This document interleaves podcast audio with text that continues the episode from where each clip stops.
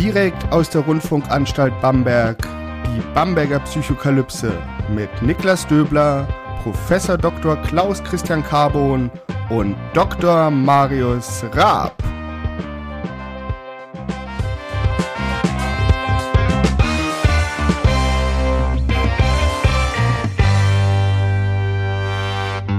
Herzlich willkommen zur Bamberger Psychokalypse. Mein Name ist Niklas Döbler. Ich bin Psychologe und wissenschaftlicher Mitarbeiter am Lehrstuhl für Allgemeine Psychologie und Methodenlehre der Otto-Friedrich-Universität Bamberg. Und wie immer mache ich diesen Podcast nicht alleine, sondern mit meinen zwei netten Kollegen Dr. Marius Raab und Professor Dr. Klaus Christian Carbon. Servus, hallo. Servus, hallo. Servus. Nett. Marius ist verstimmt. Okay. Ähm, ja, mit, diesem, mit dieser Äußerung, mit dieser Begrüßung bin ich ein Risiko eingegangen, im wahrsten Sinne des Wortes. Und zwar ein Risiko, dass ihr darauf nicht so gut reagiert. Und Risiko ist auch das Thema der heutigen Folge. Wir haben ja letzte Woche schon über Unsicherheit gesprochen und darüber äh, referiert, äh, philosophiert, wie vieles unsicher ist und ähm, wie wir sagen irgendwann trotzdem, basta, das reicht jetzt, wir nehmen das jetzt einfach mal so an. Wir müssen jetzt allerdings über Risiko sprechen und dafür müssen wir zunächst vorstellen, äh, feststellen, dass wir permanent Risiken ausgesetzt sind. Tatsächlich. Es gibt da ein wunderbares Buch vom Philosophen Mark Cockelberg, ähm, Professor in Wien. Er hat ein Buch geschrieben, Human Being at Risk. Und er stellt darin die These auf, dass das menschliche in der Welt sein, also das menschliche Leben, eine, ein ständiges Risiko beinhaltet. Dauernd laufen wir Gefahr, dass uns etwas Schreckliches passiert. So. Und zwar, wir laufen dann Gefahr, indem wir uns in der Welt bewegen. In dem Moment, wo wir morgens aufstehen, laufen wir Gefahr, uns an der Bettkante zu, äh, zu stoßen, in der Dusche auszurutschen, beim Kaffee uns zu verschlucken. Also ganz, ganz viele Risiken, die auf uns warten. Und deshalb sagt er, okay, wir, sind, wir haben hier, also das, das menschliche Sein ist wirklich ein risikohaftes Sein und es entsteht aus unserer Notwendigkeit, Dinge wertzuschätzen, Konzepte wertzuschätzen, Sachen wertzuschätzen, allen voran unsere körperliche Unversehrtheit. Denn ein Risiko, die Erfahrung, das Erfahren eines Risikos, die Bewertung eines Risikos entsteht immer aus der Wertschätzung von irgendetwas. Natürlich kann ich sagen, naja, mir könnte jetzt diese Tasse runterfallen, die neben mir steht.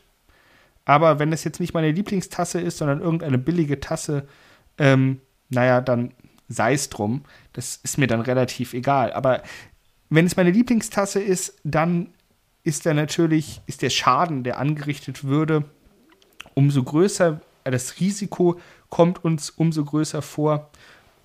Und wir kommen ja eben nicht darum herum, Dinge um uns herum wertzuschätzen, uns selbst, unsere Familie, Freunde, Liebsten, ähm, alles, alles Mögliche. Und deshalb sind wir ständig Risiken ausgesetzt. Und jetzt kommt die Technologie ins Spiel. Denn Cockelberg führt weiter aus, dass wir jetzt Technologie an die Stelle setzen oder auch kulturelle Errungenschaften, um Risiken zu minimieren und vermeintlich abzuschaffen. Dass wir sagen, okay, ähm, ich habe jetzt diese Tasse und ich packe sie in Luftpolsterfolie ein. Das habe ich erfunden, um Dinge unbeschadet zu transportieren. Und es kommt uns so vor, als ob dieses Risiko jetzt eliminiert wäre. Allerdings ist es eigentlich nur transformiert. Denn das Risiko besteht trotzdem weiter. Es wird nur ein bisschen verlagert, denn anstatt es jetzt die Tasse kaputt geht, kann es ja sein, okay, was ist denn, wenn die Luftpolsterfolie Folie kaputt geht, nicht mehr richtig schützt und dann auch die Tasse im Nachhinein kaputt geht. Also es besteht ein Wunsch, Risiko zu minimieren, sicher zu gehen, Unsicherheit aus dem Weg zu gehen, aber letztendlich landen wir immer da, wo wir am Anfang waren, natürlich in unterschiedlichen Größenordnung. Risiko kann minimiert werden, aber es kann eben nie ganz abgeschafft werden. Und darüber wollen wir heute sprechen. Über Risiko. Und jetzt habe ich ganz lange gesprochen. Klaus, Marius, was sind denn eure Gedanken zum Thema Risiko? Also erstmal ähm, ist da sehr, sehr viel Wahres dran, aber es ist eben eine sehr philosophische Sicht. Zum Schluss fehlt eine psychologische Einsicht, dass eben der Mensch sich auch nach Risiko sehnt. Sehnt, Entschuldigung. Ähm, er sehnt sich nach Risiko, merkt man wenigstens manche Menschen. Es gibt also tatsächlich Persönlichkeitsdispositionen, ähm, die mehr oder weniger sogenannte Sensation Seeker sind zum Beispiel. Ähm, das heißt, sie versuchen tatsächlich etwas wie ähm, eine, eine was Aufregendes, etwas Gefährliches bewusst aufzusuchen. Ähm, Drachenfliegen äh, war das früher in den 80ern oder ähm, später dann irgendwie sowas wie Paragliding oder eben alleine ein Skifahren. Also Skifahren ist nicht einfach nur, dass es Spaß macht, im Schnee unterwegs zu sein, sondern es ist, es ist auch der Kitzel des Risikos. Rennen, Rennen zu fahren mit irgendeinem Tourenwagen ähm, oder über den Nürburgring äh, zu heizen mit seinem äh, tollsten Porsche, ähm, ist nicht einfach nur da zu sein und gesehen werden mit einem teuren Auto, sondern die gehen wirklich dahin und haben ein gewisses Risiko und so weiter und so fort. Und das ist etwas sehr, sehr Menschliches und das sollten wir nicht vergessen. Also ja, es geht darum, ähm, wir wollen Risiko minimieren, wir haben deswegen Versicherungen, wir haben deswegen heute Blitzableiter und wir haben beispielsweise ähm, äh, diese Schutzfolien um irgendwelche ähm, Geschenke rumgebastelt, damit es irgendwie ähm, heile ankommt ähm, an Heiligabend. Das passiert ähm, alles und gleichzeitig gibt es eben auch noch diese andere Dimension, weil wir die offensichtlich auch brauchen. Da würde ich aber ein bisschen präzisieren wollen und zwar würde ich sagen, wir suchen nicht das Risiko an sich, sondern wir suchen dass nicht, dass uns nichts geschieht, trotz des Risikos tatsächlich. Also es geht, es geht nicht darum, dass man sagt, okay, ähm, das ist jetzt ein großes Risiko, wenn ich das mache, und dann dreht man sich um und sagt, jetzt habe ich das Risiko gefunden, sondern dieses ähm, wirkliche Engagen, dieses wirkliche Machen dieser Handlung, dieser, dieser extrem risikohaften Aktion um halt am Ende dann ja, zu überleben im besten Fall, je nachdem, wie risikohaft es ist. Ich sehe das anders, ähm, äh, auch wenn es in vielen Teilen vielleicht zum äh, sein mag. Ähm, tatsächlich ist Risiko deswegen so wichtig und deswegen gibt es eben auch dieses positive Gefühl von Risiko und das bedeutet durchaus, ganz viel verlieren zu können, ähm, weil es tatsächlich einer der größten Treiber der Menschheit ist, Risiko einzugehen um neue Welten kennenzulernen. Das beginnt mit ähm, dem, was weiß ich, Fremdgehen. Das äh, beginnt, äh, das endet vielleicht dort, ähm, dass ich das Risiko begehe, dass ich tatsächlich ähm, äh, anfange, ähm, Leute zu bekämpfen oder in andere Territorien einzumarschieren und so weiter. Diese Sachen sind nicht positiv. Das ist keine Frage, aber es ist ein Treiber, der durch die Menschheitsgeschichte hinweg immer ein Faktor war. Und da geht es immer um Risiko, weil am, am besten ist es sozusagen daheim zu bleiben in seiner Höhle und einfach bei den Seinen zu bleiben und immer die gleichen Früchte zu essen und so weiter. Niemals eine neue Frucht zu essen und so weiter. Aber du würdest wahrscheinlich nicht weiterkommen. Du würdest wahrscheinlich irgendwann Vitaminmangel haben und so weiter und so fort. Du würdest wahrscheinlich auch dich nicht anpassen können an eine Umgebung, die sich eben prinzipiell verändert, weil diese Idee, dass man nur daheim sein könnte und trotzdem würde einem nichts passieren, ist nämlich auch eine falsche, weil ich natürlich dann das Risiko habe, dass ich in einer nicht veränderten Welt, die ich mir schaffe, in einer größeren äußeren Welt, die sich dauernd verändert, tatsächlich nicht mehr wiederfinde und nicht mehr angepasst leben kann. Ja, ja, jetzt, müsst, jetzt muss ich tatsächlich auch das, was ich gesagt habe, nochmal präzisieren und, an, und anpassen. Und zwar habe ich über Glücksspiel nachgedacht und ich habe ähm, darüber nachgedacht, wann denn sozusagen der Kick am größten ist.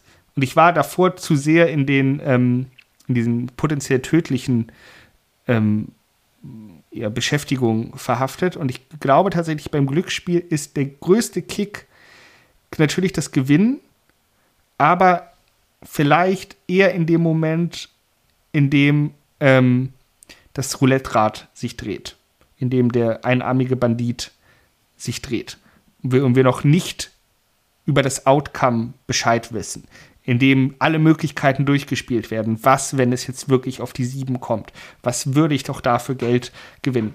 Also ganz, ganz viel. Und dieser, dieser Punkt, der natürlich ein gewisses Risiko markiert, in diesem Punkt ist die menschliche Erfahrung vielleicht am intensivsten ausgelöst ähm, oder abgelöst dann tatsächlich von diesem ähm, von dieser Erleichterung des Gewinnens oder der, dem, der Frustration des Verlierens.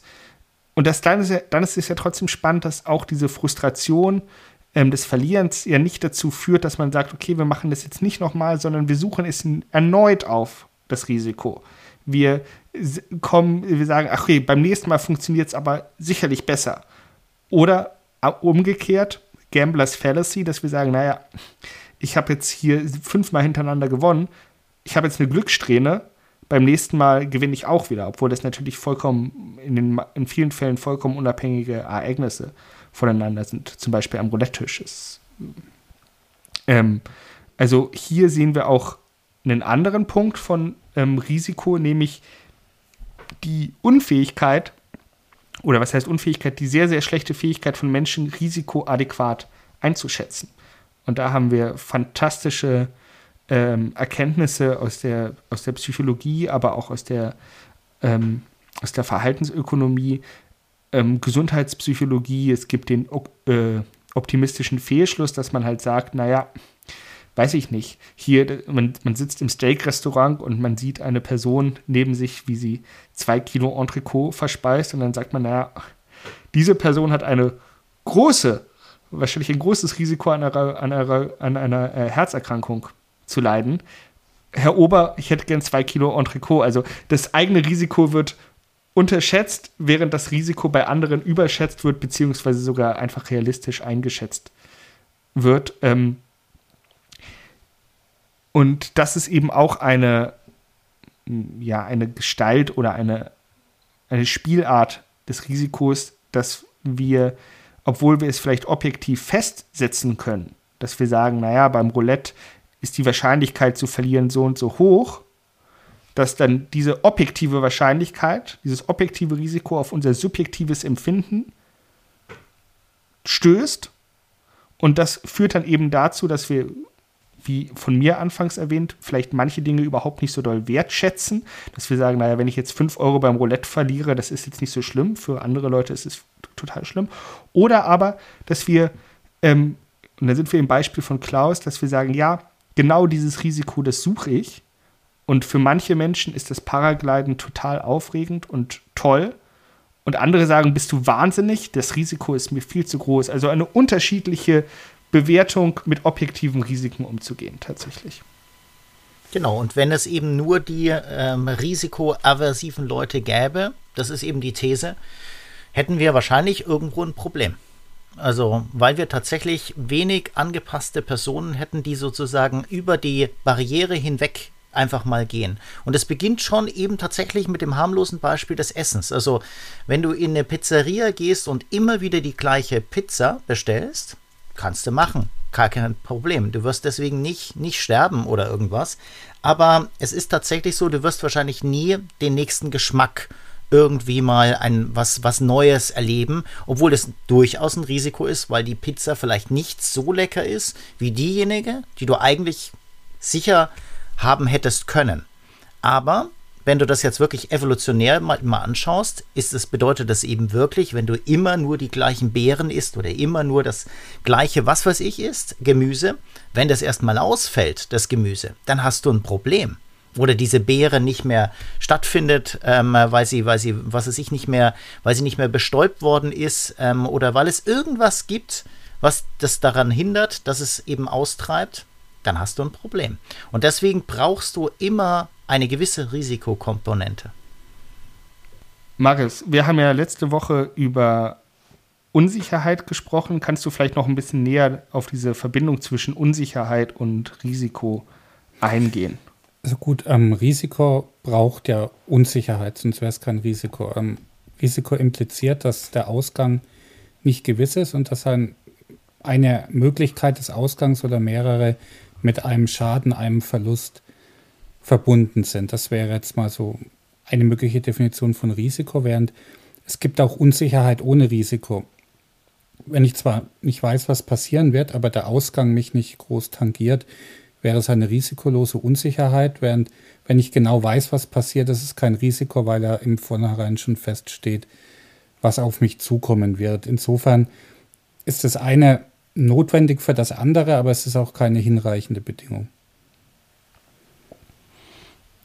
Und dazu äh, kommt natürlich, dass wir auch ähm, dass wir Unsicherheit im Ausgang haben, wie Marius gerade gesagt hat. Ne? Wir wissen nicht, ob jetzt irgendwas Schlimmes passiert, aber wir können natürlich auch, und dann wird es halt ähm, interessant für Risikobewertung, wir können halt sagen, naja, wir wissen jetzt ähm, auch überhaupt nicht, was dieses Outcome, was das Ergebnis beeinflussen kann und wie groß es ist. Wir wissen nicht, ähm, welche Einflussfaktoren am, am Werken sind. Und wir haben hier nochmal eine zusätzliche Risikoquelle, die dann die Unsicherheit ähm, des, des, des Outcomes nochmal erhöht und damit auch es schwieriger macht, mit dem Risiko entsprechend umzugehen, es entsprechend einzuschätzen, entsprechende Strategien zu fahren, um, das, ähm, um damit irgendwie umzugehen, tatsächlich.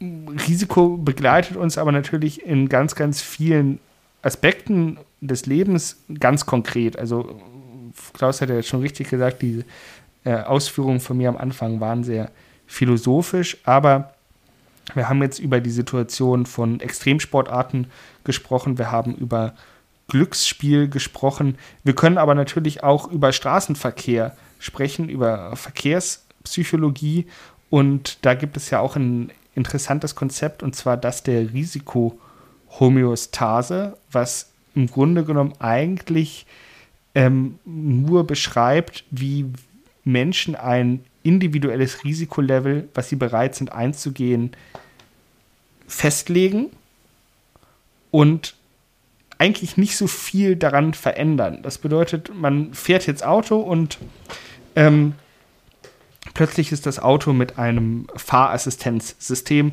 ausgestattet, was es möglich macht, effizienter zu bremsen und das Risiko von schweren Unfällen zu minimieren.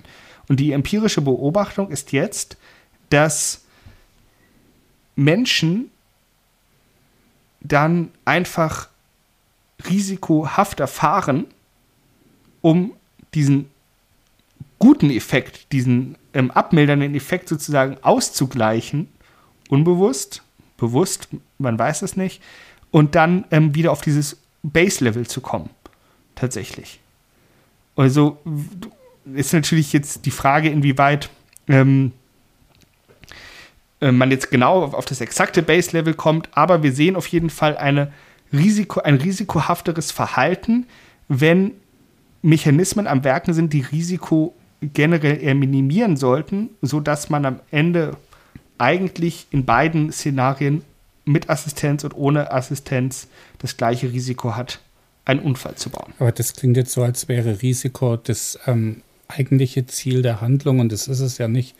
Also das stellt sich ja als Nebeneffekt ein, weil es halt geil ist, schnell um die Kurve zu fahren und du dann das Gefühl hast, mit einem ESP kannst du das schneller machen.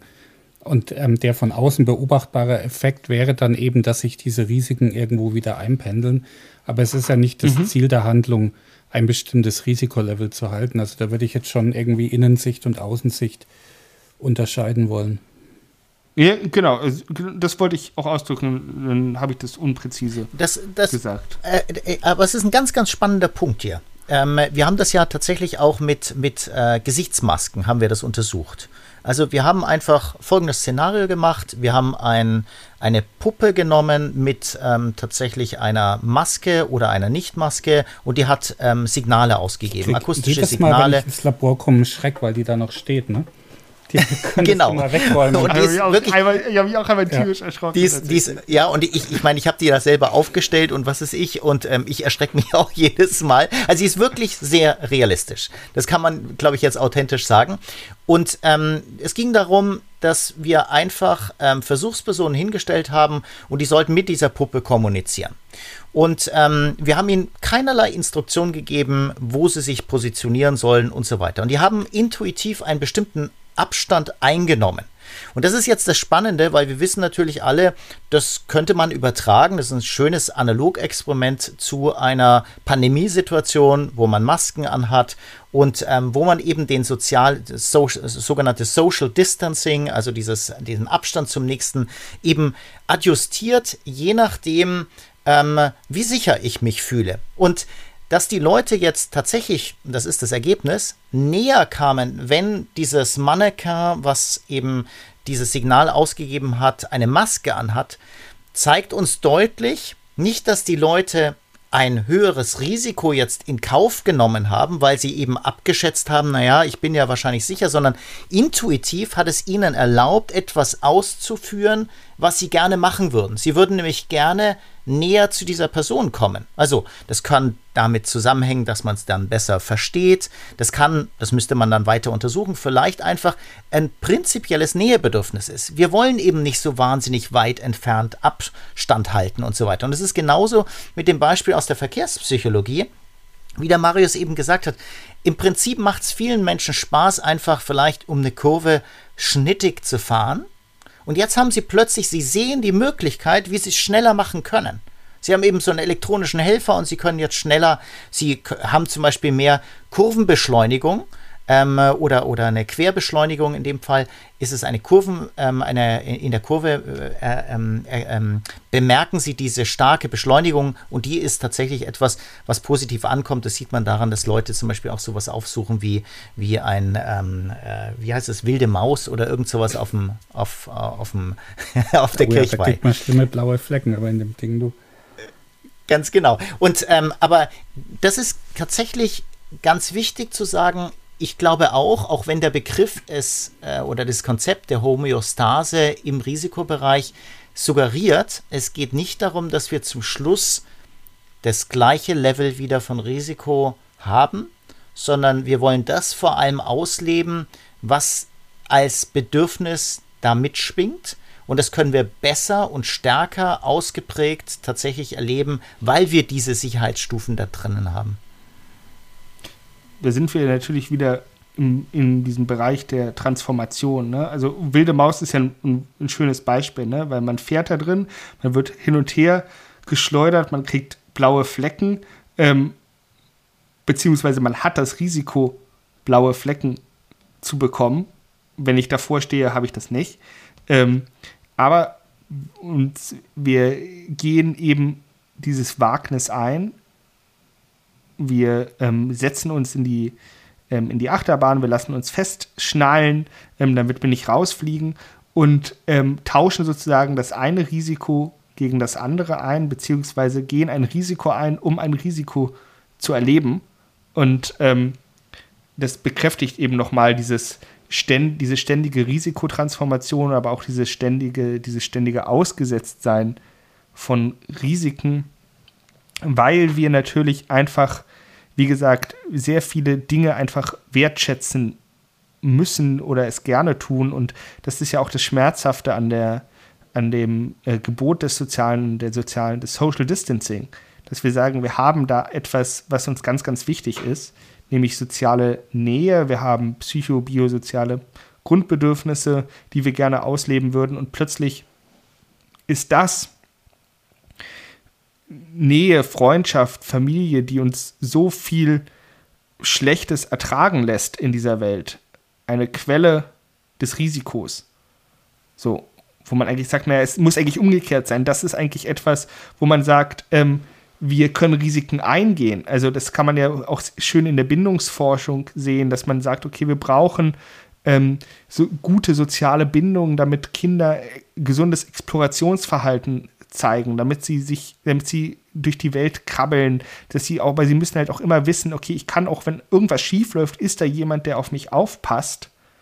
Und jetzt im übertragenen Sinne wird genau diese Gewissheit ja angegriffen, dadurch, dass man sagt, naja, haltet euch bitte voneinander fern. Und ähm, das ist, glaube ich, etwas, was es auch generell schwierig macht mit den Risiken der Welt, die jetzt auch gar nicht Covid-bezogen sein müssen, umzugehen. Wenn einfach ähm, diese wichtige Möglichkeit fehlt, mit Risiken, Risiken zu verarbeiten, ähm, Sicherheit sich zu vergewissern. Ähm, genau. Jetzt müssen wir natürlich ganz zum Schluss noch die Frage stellen an den Marius. Was ist eigentlich das Risiko bei dem Strategiespiel Risiko? Hast du das jemals verstanden, warum das Risiko heißt? Ich nicht. Oder habe ich da irgendwas prinzipiell ist nicht verstanden? Es ist eine hervorragende Frage. Ich finde es tatsächlich, es ist auch überhaupt kein Strategiespiel. Es ist ja reines Würfeln und es ist und dann irgendwann Masse statt Klasse. Also es hat eher so. Ähm Na, ich finde es schon ein tolles Spiel, muss ich sagen. Also wenigstens in der ersten Fassung, aber ich habe das und ich sehe es schon als Strategiespiel. Ich meine, ich bin kein Spieleexperte. Was hat sich da. Also davon mal ähm, vielleicht in einem anderen Kapitel eine totale Frustration, weil ich habe das wirklich als Jugendlicher viel gespielt und als Kind und ich fand es großartig und jetzt habe ich mir tatsächlich so ein, vor ein paar Jahren äh, so eine neue Version gekauft, wo tatsächlich die Regeln so kompliziert sind, dass alleine das Hinlegen der ganzen Figuren und so weiter, also für mich derart aversiv war, dass ich es nicht mehr angepackt hat. Also das ist wirklich ähm, sehr, sehr unangenehm gewesen, aber eher Aversion als Risiko. Aber das Spiel selber liebte ich, und, ähm, aber ich habe nie verstanden, warum es Risiko heißt. Vielleicht kannst du mir das heute noch erklären, dann bin ich auch ein ganzes Stück weiter vielleicht in meiner Entwicklung. also ich merke schon, das ist bin gerade ja. auf der Wikipedia-Seite, aber da steht es auch nicht. okay, also wir müssen es mal recherchieren oder wir werden einfach kompetente Personen fragen. An unserem Lehrstuhl gibt es ja jemanden, der auch ein absoluter Risikofan ist. Und ähm, von der Person werde ich es mir dann doch kompetenter erklären lassen können. Dankeschön trotzdem für die Bemühungen. Fühl dich durch meine nette Inkompetenz trotzdem wertgeschätzt. Dankeschön. Und vielleicht kann ja der eine oder andere Hörer oder die Hörerin tatsächlich uns Hilfestellung geben bei dieser Frage. Genau, dann einfach at, äh, an kontakt.bamberger-psychokalypse.de schreiben und wir hören uns nächste Woche. Tschüss. Servus, ciao. Ade. Das war die Bamberger Psychokalypse mit Niklas Döbler, Professor Dr. Klaus Christian Carbon und Dr. Marius Raab. Bis zum nächsten Mal.